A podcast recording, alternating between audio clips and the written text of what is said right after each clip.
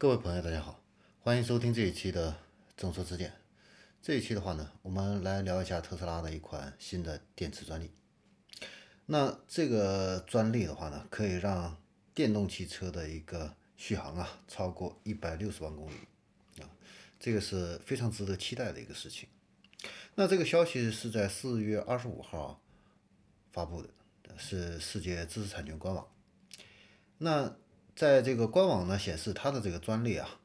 在电池的这个生命周期内呢，可以充电四千多次。这个四千多次是一个什么概念呢？那我们的现在呢，这些普遍使用的这个主流的三元锂电池哦，充电呢一般都是一千左右次的这样的一个循环寿命。那磷酸铁锂电池的话呢，稍微高一些，可以循环充电呢两千到三千次。那它呢是远远高于现在的这样的一个主流产品的这样的一个充电循环次数，达到了四千次啊，是目前的主流的三元锂电池的这样的一个四倍。另外一个呢，非常惹眼的一个亮点就是它的电池使用寿命啊，会超过一百六十万公里。那如果它能够真的实现这样的一个，一百六十万公里的一个续航的话呢，那可以说让这个整车啊，在这个生命周期里边的这个平均的是一个使用成本会大大的一个降低，啊，这是一个巨大的一个利好，啊。